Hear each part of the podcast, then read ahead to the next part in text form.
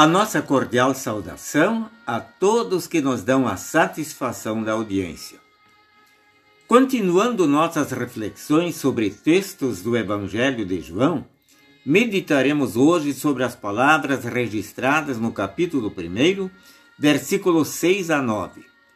João foi enviado por Deus para falar a respeito da luz. Ele veio para que por meio dele todos pudessem ouvir a mensagem e crer nela.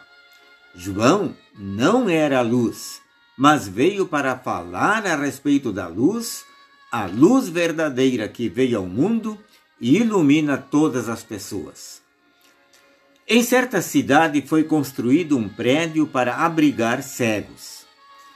A comissão de construção julgou que seria inútil gastar dinheiro com as janelas para entrar luz, visto o prédio ser destinado aos cegos.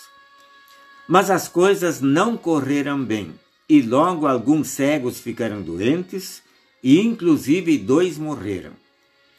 A comissão novamente se reuniu para fazer uma avaliação e um deles sugeriu que se abrissem janelas para se obter luz para os doentes mesmo eles não podendo enxergar.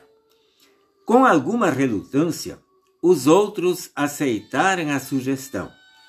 Com a luz, os rostos pálidos dos enfermos ganharam cor, a energia voltou e logo melhoraram. Assim souberam que a causa da doença tinha sido a falta de luz. O texto bíblico que lemos no início não fala desta luz natural, mas da luz que é o próprio Cristo que veio ao mundo para iluminar as pessoas.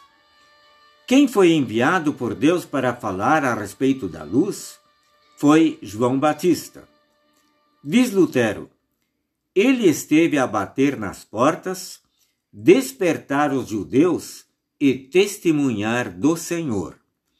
Muitos aceitaram seu testemunho, mas outros o hostilizaram e finalmente foi morto. O evangelista João diz que Jesus é a luz verdadeira que veio ao mundo e ilumina todas as pessoas. Isto não quer dizer que todos serão salvos, mas que o sacrifício de Cristo foi por todos, o que chamamos de justificação universal. Salvação requer o dom da fé que se agarra a Cristo.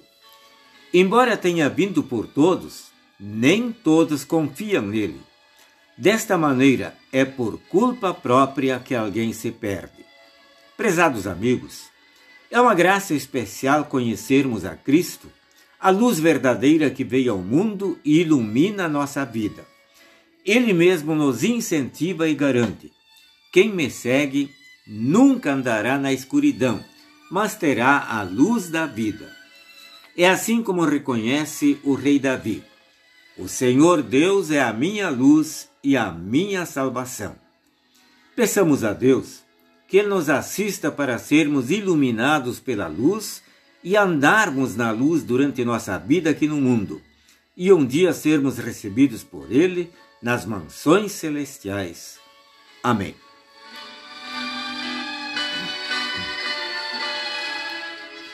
Oremos.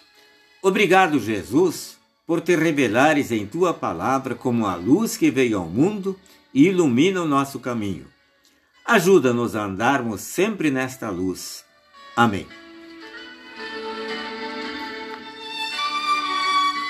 Desejamos a todos um bom dia com Jesus.